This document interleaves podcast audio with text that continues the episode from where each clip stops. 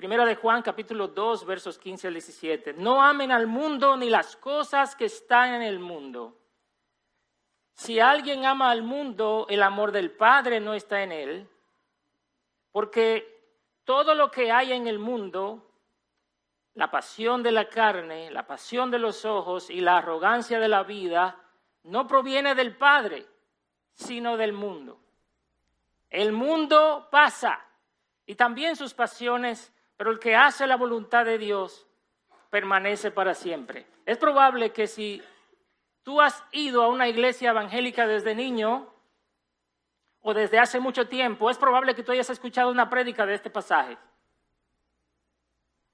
Yo recuerdo cuando era niño, algunos predicadores tomar este texto y de verdad les confieso, hermano, no me gustaba cuando usaban, cuando predicaban este texto. Este es uno de los pasajes que poca gente subraya, de que, ay, mira qué pasaje más lindo, no ames al mundo ni la cosa que está en el mundo. No me gustaba cuando comenzaban a predicar este texto, porque algunos predicadores lo utilizaban para condenar el que uno viera la televisión. Eso hace mucho tiempo, ¿eh? Acuérdense que hace mucho tiempo. O que, o que uno fuera al cine, o que fueran a la playa, o que se vistiera de una forma X. Y, si una mujer se arreglaba, era mundana. O si se ponía algunas perlas o algunas joyas, era mundana. Estaba amando al mundo. Incluso yo recuerdo en mi, en mi juventud temprana, en la iglesia donde yo me congregaba, no se motivaba a estudiar en la universidad, porque también eso era del mundo. Y aunque ciertamente la mundanalidad pudiera reflejarse en lo externo, en lo que hacemos, esta manera de presentar la, la inmundanalidad no le hace justicia a la palabra de Dios, porque el verdadero problema no está en lo externo. Es un corazón que se deleita en otras cosas que no es Dios mismo. Un corazón que se deleita en otras cosas que no es Dios mismo.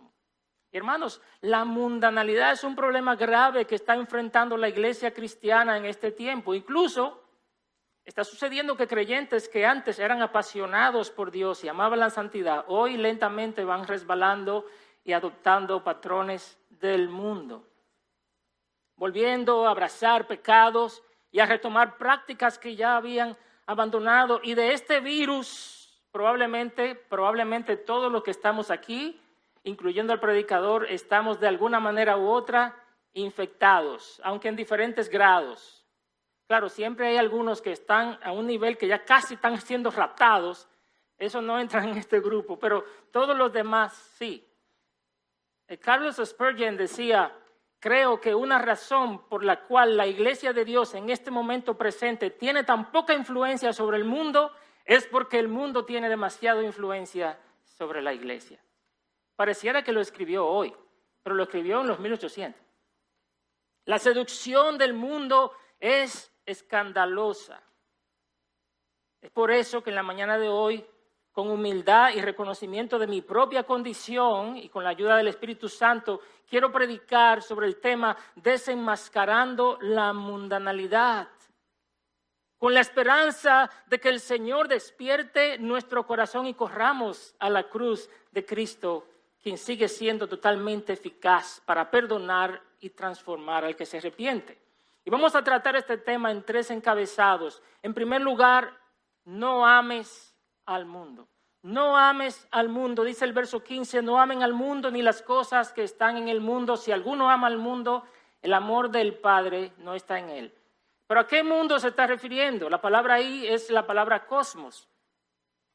Aparece 23 veces en el Nuevo Testamento, perdón, aparece 35 veces en el Nuevo Testamento y la mayoría de ellas, excepto tres, tienen una connotación negativa. ¿A qué se refiere el, escritor Juan cuando habla de mundo? Bueno, tiene varias connotaciones. Por ejemplo, el lugar físico, el mundo natural, ¿verdad? En segundo lugar, valores mundanos o actitudes mundanas que se oponen a Dios en tercer lugar a las personas que viven en el mundo.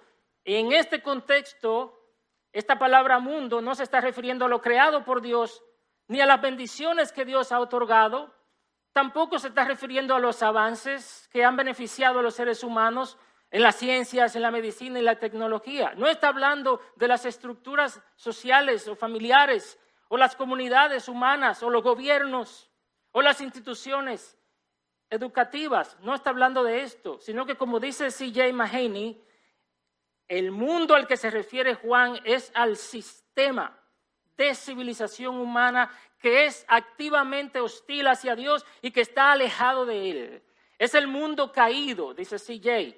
La humanidad que es enemiga de Dios y que es arrogante y se cree autosuficiente. Es decir, aquí no estamos hablando del mundo físico. Cuando Juan está diciendo, no amen al mundo, no está hablando tampoco de la gente, porque Dios dice que Él amó al mundo, hablando de las personas, sino que está hablando del sistema. Es como el planeta Tierra. El planeta Tierra tiene varias capas. Tiene ¿verdad? La, la atmósfera, tiene la geósfera, tiene la litosfera y las capas internas Así el mundo tiene varias manifestaciones. El mundo físico, las personas que lo habitan y el sistema mundano, que dice Juan que está bajo el maligno, está controlado por el maligno. Ahora, ¿qué quiere decir Juan con no amar al mundo? Recuérdense de qué mundo estamos hablando. Amar al mundo no es lo mismo que disfrutar lo que Dios ha creado. De hecho, hay una forma correcta de amar al mundo y de disfrutar lo que Dios ha creado. Dios creó los placeres que sentimos al contemplar la naturaleza, al disfrutar los alimentos. ¿A cuánto le gusta comer? Mm. Al compartir con nuestro cónyuge o con nuestros hijos o con nuestros amigos, el placer de descansar. ¿A cuánto le gusta ese también? Dios creó todos los verdaderos placeres de la vida. Hay gente que cree que porque algo produce placer debe ser malo. Ay, eso es muy bueno, debe ser malo. Seguramente que Dios no le gusta que lo disfrutemos. No, no. Dios fue quien creó el placer y también ordenó la manera correcta de disfrutarlo. Dios ordenó la manera correcta de disfrutarlo. Entonces, amar al mundo no, no equivale necesariamente a usar las nuevas tecnologías, a tener una cuenta en las redes sociales, a subir videos o fotos en Internet o a tener los dispositivos avanzados. Yo tengo dos aquí. No son los últimos, pero son avanzados. Eso no es necesariamente mundanalidad. No estamos necesariamente amando al mundo cuando vamos a una playa o a un buen restaurante o cuando vamos al cine a ver una película interesante o miramos una serie de televisión en familia.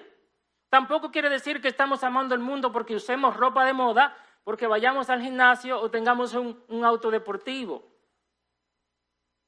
Sin embargo, pudiéramos hacer todas esas cosas de un modo que revele que estamos amando al mundo. ¿Ven la diferencia?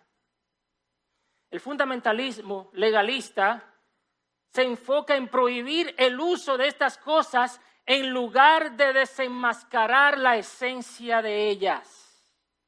Es más fácil prohibir que discernir. Por eso el legalismo no es eficaz en la lucha contra la mundanalidad. Pablo lo dice en Colosenses capítulo 2, versos 20 al 23. Oigan lo que dice Pablo. Si ustedes han muerto con Cristo a, a los principios elementales del mundo, ¿por qué? Como si aún vivieran en el mundo, se someten a preceptos tales como no manejes, no gustes, ni aún toques, todos los cuales se refieren a cosas destinadas a perecer con el uso, según los preceptos y enseñanzas de los hombres. Tales cosas tienen a la verdad la apariencia de sabiduría en una religión humana, en la humillación de sí mismo y en el trato severo del cuerpo, pero oiga bien, carecen de valor alguno contra los apetitos de la carne. Es decir, guardar todos estos, todas estas prohibiciones legalistas pudiera verse externamente bien, pero no tiene ningún efecto en lo que tiene que ver con la mundanalidad. El verbo que Juan usa aquí en este pasaje que nosotros leímos cuando decía no amen al mundo es el verbo amar, no usar.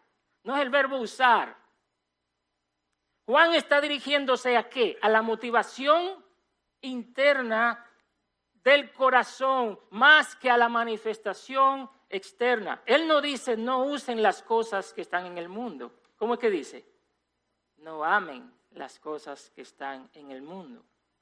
Y amar al mundo y las cosas que están en el mundo es lo que se llama mundanalidad. ¿Qué es mundanalidad? Amar al mundo y las cosas que están en el mundo. Yo le voy a dar varias definiciones de hombres de Dios me parecieron brillantes. MacArthur, por ejemplo, John MacArthur dice, la mundanalidad es el pecado de permitir que los apetitos, ambiciones o conductas individuales sean moldeados de acuerdo a los valores terrenales.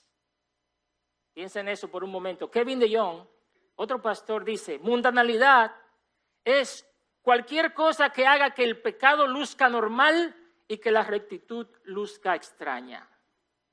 El pecado luce normal y la rectitud luzca extraña. Se parece al mundo de hoy, ¿verdad? El pecado es normal y hacer la cosa bien es lo que está mal hoy. C.J. Mahaney, otra vez, dice, mundanalidad es un amor por este mundo caído. Amar todo aquello que el mundo valora y busca y que se opone a Dios. Así que, hermanos, el amor al mundo es un asunto del alma, es un asunto del corazón y se manifiesta de maneras muy sutiles. Estamos amando al mundo, oiga bien, cuando otras cosas nos emocionan más que el Evangelio. Cuando vivimos para metas y propósitos que no son Dios y su reino.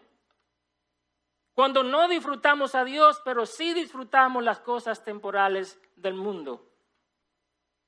Otra vez, el pastor CJ dice lo siguiente acerca de las señales de mundanalidad en la vida nuestra. Por ejemplo, él dice, comienza con una conciencia embotada y un alma apática.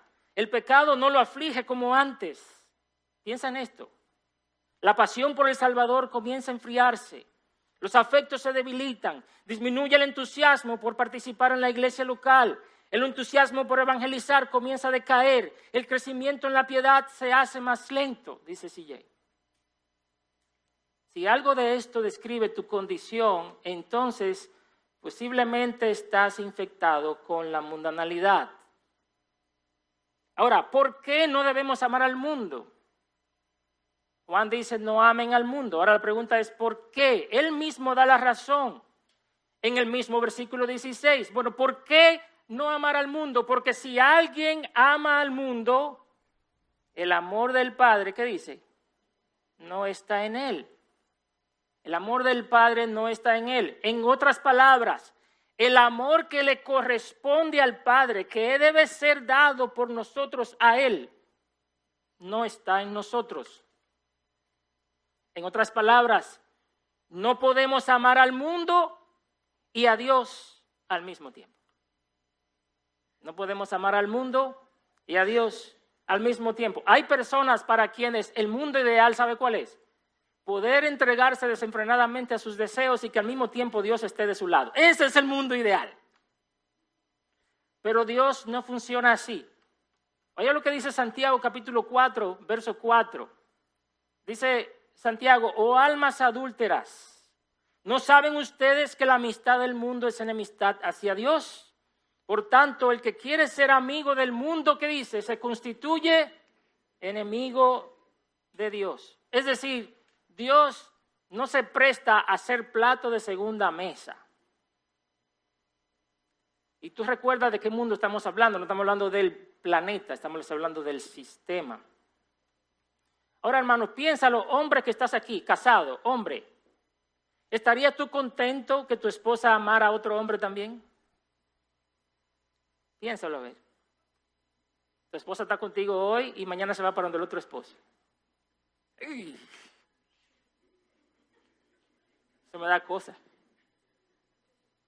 Pero piensa tu esposa, esposa, ¿estarías tú feliz y tranquila, conforme con que tu esposo te ame a ti, pero también ame a otra mujer igual? Oh. Ahora, entonces, ¿por qué queremos que Dios sí soporte nuestra infidelidad? Quizás te estarás preguntando, hermano, ¿y esto aplica a cristianos? Esto aplica a cristianos. ¿A quién le está hablando Juan en este pasaje. Si nosotros miramos unos versículos anteriores, en Primera de Juan 2.12, un poco más arriba en tu Biblia, ¿a quién les está escribiendo Juan? Les escribo a ustedes, hijos, porque sus pecados le han sido perdonados por el nombre de Cristo. Me parece como que son cristianos ¿verdad? Les escribo a ustedes, padres, porque conocen a aquel que ha sido desde el principio. Y les escribo a ustedes, jóvenes, porque han vencido al maligno. Y luego le dice, no amen al mundo. Eso es lo que está haciendo. Él está dirigiéndose específicamente, aunque no únicamente, a creyentes. Él sabe que en la iglesia y en su audiencia hay personas que todavía no han conocido a Cristo, pero él también le está hablando a los creyentes primariamente. Y Santiago 4:4, ¿a quién le fue escrito Santiago? A las iglesias de la dispersión. ¿Puede un verdadero creyente amar al mundo? Sí, aunque no completamente o aunque no exclusivamente. Si alguien ama al mundo exclusivamente, evidentemente que no ha nacido de nuevo. ¿Pueden los creyentes amar al mundo? Sí, lo hacen parcialmente. Un no creyente, su corazón le pertenece al mundo y no puede amar a Dios ni vivir para Dios.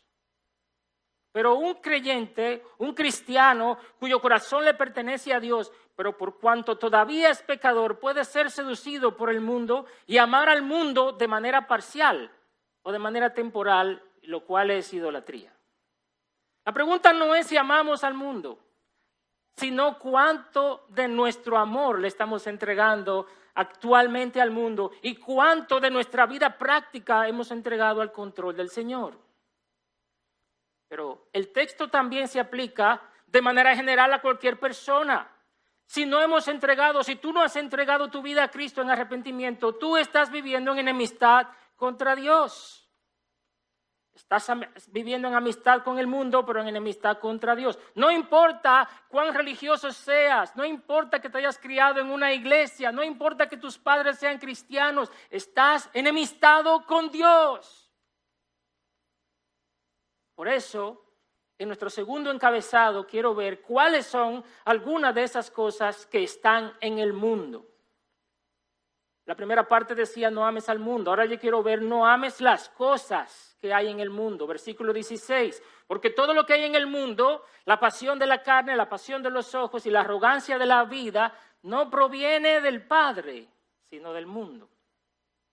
Y, esta es una evidencia más de que Juan está hablando del mundo como un sistema que se opone a Dios. Porque Él dice todo lo que hay en el mundo. Es decir, Juan no está pensando en la naturaleza, el mar, los animales, las personas. Él está hablando de todo lo que hay en ese sistema mundano contrario a Dios.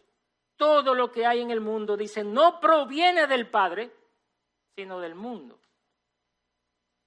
Para Juan, todo lo que hay en el mundo entra dentro de tres categorías. ¿Cuáles son esas tres categorías? Los deseos de la carne. ¿Qué más? Los deseos, la pasión de los ojos, o la pasión de la carne, la pasión de los ojos y la arrogancia de la vida. Y yo estoy tan agradecido que Juan no simplemente haya dicho no amen al mundo, sino que también nos dijo qué es eso a lo que él se refiere cuando dice no amen al mundo. Spurgeon, otra vez, la llamaba la Trinidad del Diablo a estas tres cosas. Esa es la Trinidad del diablo. Porque Satanás aparentemente siempre usa las mismas estrategias. De hecho, algunos ven en este pasaje de Primera de Juan una representación de lo que le pasó a Eva en Génesis 3:6. ¿Qué dice el texto en Génesis 3:6?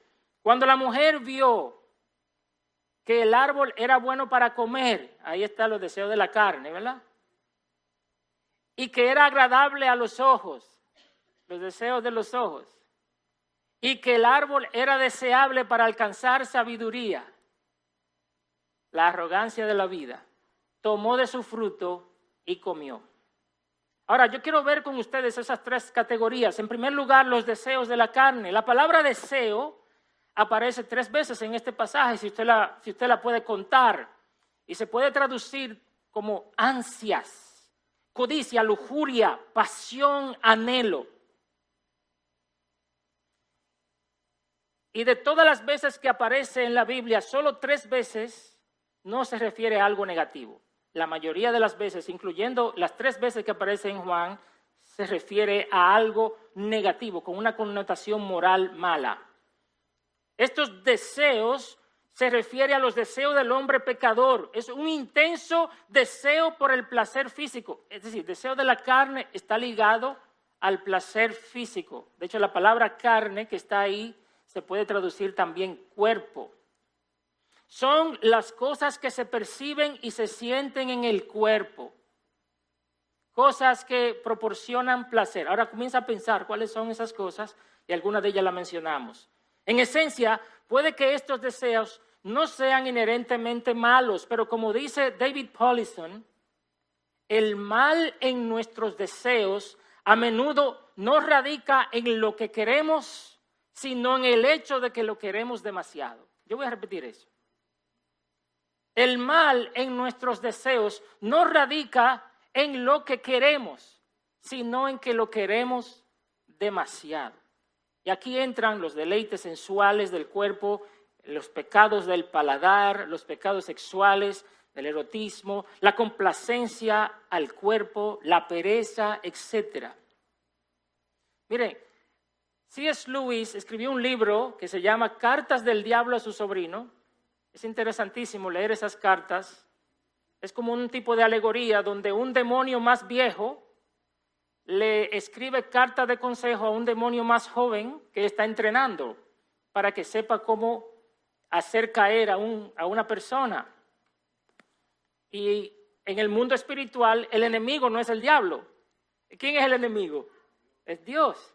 Y ellos le dicen, el padre de las profundidades, le dice C.S. Lewis a Satanás. Así que oigan lo que este demonio viejo le aconseja al demonio joven tocante a los placeres. Oiga bien, Nunca olvides que cuando estamos tratando cualquier placer en su forma sana, normal y satisfactoria, estamos en cierto sentido en el terreno del enemigo. Ya sé que hemos conquistado muchas almas por medio del placer. De todas maneras, el placer es un invento suyo, no nuestro. Él creó los placeres. Todas nuestras investigaciones hasta ahora no nos han permitido producir ni uno. Todo lo que podemos hacer es incitar a los humanos a gozar los placeres que nuestro enemigo ha inventado en momentos o en formas o en grados que él ha prohibido. Por eso, tratemos siempre de alejarnos de la condición natural de un placer hacia lo que en él es menos natural, lo que menos huele a su hacedor y lo menos placentero. La fórmula es un ansia siempre creciente de un placer siempre decreciente. Inteligente ese demonio, ¿verdad? Por ejemplo, hermanos, el descanso es un placer ordenado por Dios, de hecho, y hace un varios, varios domingos que predicamos acerca del reposo. Pero si yo hago del descanso mi objetivo de vida y me entrego al descanso de manera desproporcionada, si descuido mis roles dados por Dios como cristiano, como esposo, como padre, como hijo, como madre, como empleado o como miembro de la iglesia, entonces estoy infectado con la mundanalidad. Ya no es descanso. La recreación. La recreación es importante para renovar fuerzas. Pero si hago de la recreación mi estilo de vida y todos los fines de semana ando recreándome en un lugar distinto, descuidando la edificación espiritual y descuidando mi parte y mi labor dentro del cuerpo de Cristo, entonces estoy infectado de mundanalidad. Mi deseo está por encima de la voluntad de Dios para mí. Yo sé que este pasaje no es bueno de escuchar. Yo veo a algunos de ustedes que se quieren parar, que el, el asiento no, no se siente cómodo hoy. Las relaciones sexuales son un regalo de Dios para el matrimonio. El placer sexual es ordenado por Dios. Es hermoso estar acompañado. Pero si ese deseo me lleva a involucrarme pecaminosamente con alguien fuera del vínculo del matrimonio y fuera de la fe cristiana, estoy infectado por la mundanalidad. Y el mismo principio, porque no lo voy a decir todos los ejemplos que haya, Pero el mismo principio aplica para todos los demás deseos del cuerpo, como el comer, o el beber, o el vestirse, o el estar cómodo y confortable, o practicar un hobby. Todos esos son cosas buenas que las podemos volver malas. Dice el autor Daniel Akin, el problema no es que Dios haya creado las cosas materiales del mundo. El problema es que la gente ha convertido esas cosas en ídolos. Yo te pregunto, ¿te has dejado seducir por los deseos del cuerpo al punto que estás descuidando tu alma y el llamado de Dios para ti? ¿Has descuidado tu devoción personal al Señor o el congregarte regularmente para ser edificado junto con el cuerpo de Cristo por complacer tus deseos? Quiero decirte que hay esperanza para ti. Hoy es el día de examinarte ante la palabra de Dios, tomar decisiones para desenmascarar esos deseos y renunciar a ellos para perseguir lo que realmente satisface. Estas codicias del cuerpo muchas veces están conectadas con la siguiente categoría, que es los deseos de los ojos, porque los deseos de los ojos alimentan los deseos de la carne, están conectados. Y aquí los deseos de los ojos usa la misma palabra, deseo, epithumía. Pero ahora el canal a través del cual se manifiestan esos deseos son los ojos.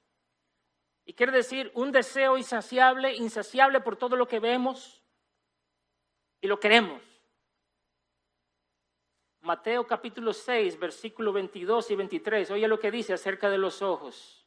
La lámpara del cuerpo es el ojo. Por eso, si tu ojo está sano, todo tu cuerpo estará lleno de luz. Pero si tu ojo está malo, todo tu cuerpo estará lleno de oscuridad. Así que si la luz que hay en ti es oscuridad, cuán grande será la oscuridad. Lo que entra por los ojos daña nuestra vida o puede dañar nuestra vida. Es lo que Jesús está diciendo, dependiendo de qué estás dándole lugar.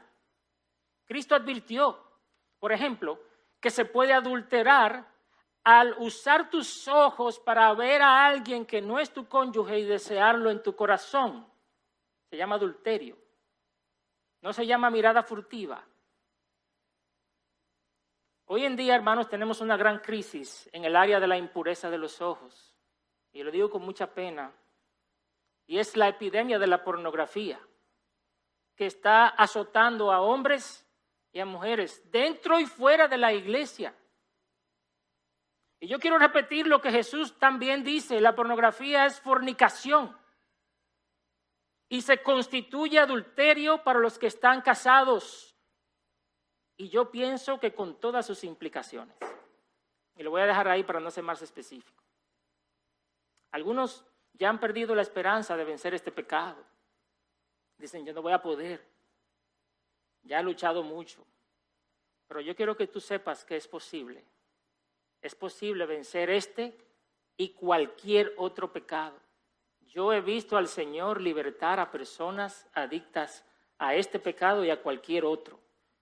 Así que si tú también te aferras a la cruz de Cristo y haces uso de esos medios que Dios te dio, tú puedes ser libre de este y de cualquier otro pecado. Pero la impureza sexual, o más bien la impureza sexual no es lo único que los ojos pueden manifestar. No es la única manera en que se puede manifestar el deseo de los ojos. El mundo de hoy está diseñado, hermanos, para llamar nuestra atención. Todo es visual hoy día, piénselo. Antes usted podía hacer una clase escrita y solamente decirla. Hoy día, si usted no hace videos, si usted no hace presentación, si usted no hace imágenes, nada vende. Estamos en un mundo donde todo entra por dónde? Por los ojos. La filosofía, los falsos evangelios, todos los productos se nos están vendiendo por ahí. Los dispositivos electrónicos omnipresentes, hasta en la cama están estos dispositivos, Dios mío. Las redes sociales, y el Internet no son malos en sí, pero han facilitado que tengamos acceso a todo tipo de información, buena y mala, en todo momento. Y hermanos, ninguna otra sociedad en el mundo anterior a esta ha tenido este desafío. ni ha tenido este bombardeo. Nunca antes había habido tal situación. Nuestros ojos, vemos algo y se nos despierta el deseo de tenerlo, o la codicia o quizás la envidia. Incluso en las redes sociales muchas veces vemos una foto linda de la familia tal y comenzamos a sentirnos mal porque nuestra familia no se ve así. Por otro lado, la cantidad de tiempo que invertimos en estos medios visuales es indecible. Yo le voy a dar algunas estadísticas para que usted entienda lo que está pasando en el nivel del mundo. El promedio global, es decir, del mundo, el promedio global de tiempo que pasamos frente a las pantallas es de siete horas diarias, de las cuales tres horas y media son dedicadas a programas de televisión o de streaming y dos horas y media a las redes sociales. Aquí no estamos hablando de que son gente trabajando en la oficina, que están frente a una pantalla. No, estamos hablando de que son tres horas y media viendo programas, eso es el promedio. En otros países como en Sudáfrica son 11 horas por día. La persona promedio ve alrededor de 141 horas de televisión o de programación al mes. 141 horas. Ahora, con estas estadísticas, hermano, es extraño que la gente no esté leyendo la Biblia y orando. Que la gente no esté orando, ni leyendo la palabra de Dios. Si le estamos dedicando siete horas al día a este tipo de prácticas. Y vuelvo a decir, el problema no es el equipo, ni el problema es el acceso. El problema está dónde. El autor Dave Harvey nos reta a que calculemos el tiempo que dedicamos al entretenimiento en general durante una semana y luego que calculemos el tiempo que dedicamos a cultivar la piedad y que hagamos la comparación. El resultado, según él, nos va a demostrar hacia dónde se está inclinando nuestro corazón en el uso del tiempo. Yo le voy a decir algo. Si Dios no nos proporciona más gozo que nuestro entretenimiento favorito, estamos infectados con la mundanalidad. En Efesios 5, 15 al 16, Pablo dice esto, tengan cuidado cómo andan, no como insensatos, sino como sabios, aprovechando bien el tiempo porque los días son malos. Si tú te ves luchando, hermano, hermana, amigo, con estas cosas y la palabra de Dios te está reprendiendo, quiero decirte que hay esperanza para ti. El Espíritu Santo está aquí y está presto para obrar los cambios necesarios en tu vida. Ven, ven al Señor. Reconoce tu pecado. Hay un trono de gracia y de misericordia al cual podemos venir con nuestros fracasos. Tenemos un sumo sacerdote que puede compadecerse de nosotros porque Él se hizo humano y Él sabe lo que es querer distraerse, Él sabe lo que son las imágenes, Él sabe lo que son los atractivos de este mundo, aunque nunca cayó en ellos, lo experimentó en su carne. Así que acércate, acércate confiadamente. La tercera categoría es la arrogancia de la vida. Hemos visto el deseo de los ojos, el deseo de la carne y la arrogancia de la vida y tiene que ver con el orgullo de nuestros logros y posesiones. Hermano, al ser humano le encanta la sensación de ser reconocido. ¿A quién no le gusta eso? Ser reconocido y ser alabado. Nos gusta estar a nivel y ser alguien. Más allá de conseguir lo que necesitamos para subsistir, nos seduce el deseo de la gloria de los hombres. Nos afecta la presión social, el que los otros puedan hacer algo y yo no. Nos afecta eso. Y entonces, sin darnos cuenta, estamos metidos en una competencia por lograr lo que los otros han logrado. Imagínate que te digan ahora que te van a dar todo el dinero que tú quieras y que te van a dar toda la casa que tú quieras y el carro que tú quieras o la flotilla de carros que tú quieras tener. Solamente que vas a estar en una isla tú solito. Todo eso para ti, toda la comida que quieras, todos los vehículos que quieras, todo lo, solo que lo vas a, vas a disfrutar tú solito en una isla. ¿A quién le, le interesa eso? Yo no quiero eso. Yo no me voy a deprimir en esa isla yo solo ahí. Nadie está viendo lo que yo tengo. ¿Para qué tener un Maserati si cuando yo acelero nadie va a escuchar? Si un Toyota me lleva a un sitio y nadie me va a ver como quiera, me voy en el Toyota. Y hermanos, a veces esa búsqueda por lo material, por alcanzar la posición, por tener ese prestigio, en esa búsqueda sacrificamos todo. Sacrificamos nuestra vida, nuestra salud, sacrificamos nuestro matrimonio, sacrificamos nuestra, nuestra familia, nuestros hijos, sacrificamos nuestra vida espiritual, nuestra relación con Dios se va. Y cuando usted viene a ver el viejo y no pudo dedicarse a lo que usted anhelaba dedicarse en las cosas del Señor, se fue el tiempo. Y esa misma mentalidad se la traspasamos a quién? A nuestros hijos. Queremos que sean exitosos en términos materiales, pero no le mostramos la misma preocupación por sus vidas espirituales. Los entrenamos para la vida terrenal, pero muy poco para la vida celestial. Pero Cristo dijo, nadie puede servir a dos señores. Mateo 6:24. Porque aborrecerá uno y amará al otro, o apreciará uno y despreciará al otro. Ustedes no pueden servir a Dios y a las riquezas o a las posesiones, como sea. Y esto no quiere decir que un rico no pueda ser un buen cristiano. No. Lo que no puede ser es amar a Dios y amar el dinero al mismo tiempo. Y si algo de estas cosas caracteriza tu vida, entonces estás infectado con la mundanalidad. Pero hay esperanza. Hay esperanza porque Jesús nos invita a vivir confiados en nuestro Padre Celestial, sin afanarnos ni angustiarnos por el mañana, sino ser diligente para promover el reino de Dios y ser diligente en todo aquello que Dios nos ha encomendado, nuestras responsabilidades. Y Él dice que Él se encargará de las añadiduras. Dios se encargará de las añadiduras. Ahora que hemos desenmascarado las diferentes maneras en que la mundanalidad nos infecta, nos preguntamos cuál es la solución. Y vamos a ver más brevemente lo que Juan propone que es la solución, y es perseguir aquello que permanece. Versículo 17. ¿Por qué no debemos amar al mundo ni las cosas del mundo? Él responde, el mundo pasa. ¿Por qué no debes perseguir las cosas del mundo? Porque el mundo pasa y sus pasiones. Pero el que hace la voluntad de, de Dios permanece para siempre. El mundo y sus deseos son temporales. ¿Usted me puede creer? El mundo y sus deseos son temporales. Este sistema mundano que tantas cosas nos ofrece se desvanece, se está desvaneciendo y pasa, se deshace, no tiene futuro.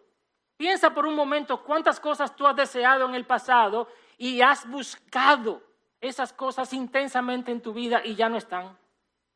Piénsalo por un momento cosa por la que te mataste y ya ni siquiera están en tu vida. Tú pensabas que ahí estaba todo. ¿Dónde están? La Biblia describe que este mundo, este sistema, al final pasará y se desvanecerá. Y si tú pusiste tus esperanzas en el mundo, ¿qué será de ti? ¿Qué será de tu eternidad? El mundo no puede darte lo que necesitas. A fin de cuentas, fuimos creados para Dios y lo que necesitamos es su amor. Óyelo bien, como cantábamos hace un momento, la grandeza de su amor. Lo que tú necesitas y lo que yo necesito es a Dios. Es el amor de Dios. Para eso yo fui creado. Todo placer del mundo es insípido si no viene de Dios. El mundo no puede darte lo que te promete. No solamente que no te puede dar lo que necesitas, el mundo no te puede dar lo que te promete tampoco. La razón por la que vas tras esos deseos es porque crees que te darán gozo, que te darán satisfacción. Pero cuando alcanzas esas cosas, a expensas de tu relación con Dios, no te dan lo que te prometieron. Te sientes una vez más vacío y entonces emprendes la búsqueda para el próximo deseo. El mundo no puede darte lo que permanece tampoco. El mundo no puede darte lo que necesitas, ni tampoco puede darte lo que promete, pero tampoco puede darte lo que permanece. Hoy tienes algo que considera muy valioso y mañana ya no vale nada. Si no, piensa en tu primer carro o en tu primer teléfono inteligente. ¿Dónde está? Y tú diste la vida casi, hiciste una fila. Hay gente que hace esa fila larguísima para comprar lo último y ya en un año no sirve para nada. El mundo no puede darte lo que permanece. ¿Quién es el que permanece para siempre? Según el versículo 17. Dice el versículo 17, el que hace la voluntad de Dios. ¿Y cuál es la voluntad de Dios en este pasaje? ¿Cuál es la voluntad de Dios en este pasaje? Que en lugar de amar al mundo, amemos a quién?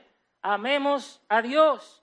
Solo un amor exclusivo por Dios puede inocularnos contra el virus de la mundanalidad.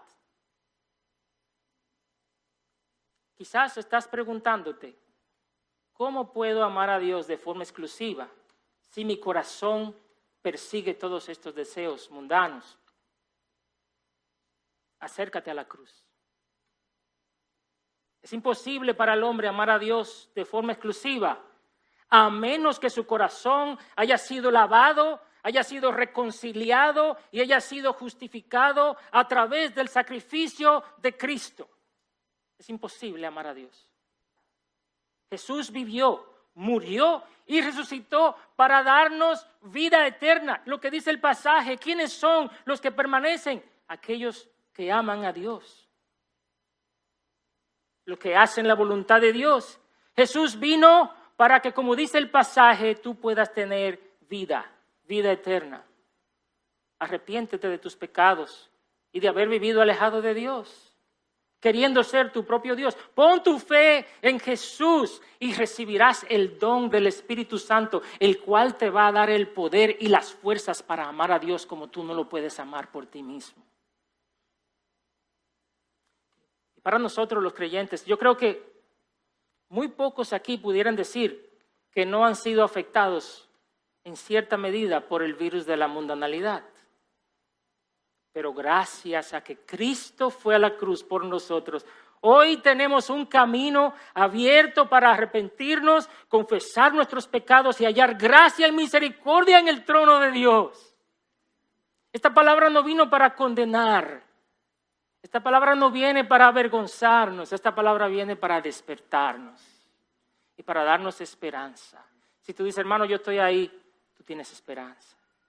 Lo que Cristo hizo en la cruz fue suficiente para lo que tú tienes ahora. Él puede librarte de tus fracasos, Él puede sacarte de tus adicciones, Él puede liberarte de ese pecado que te atormenta, Él puede inocularte y sanarte de la enfermedad de la mundanalidad. Dice la Escritura, el que encubre su pecado no prosperará, pero el que lo confiese y se aparta alcanzará misericordia. como cristianos, amados hermanos. Pablo nos exhorta en Colosenses capítulo 3, versos 1 al 3, y con esto quiero concluir de la siguiente manera. Si ustedes pues han resucitado con Cristo, busquen las cosas de arriba, donde está Cristo sentado a la diestra de Dios. Pongan la mira en las cosas de arriba, no las de la tierra, porque ustedes han muerto y su vida está escondida con Cristo en Dios.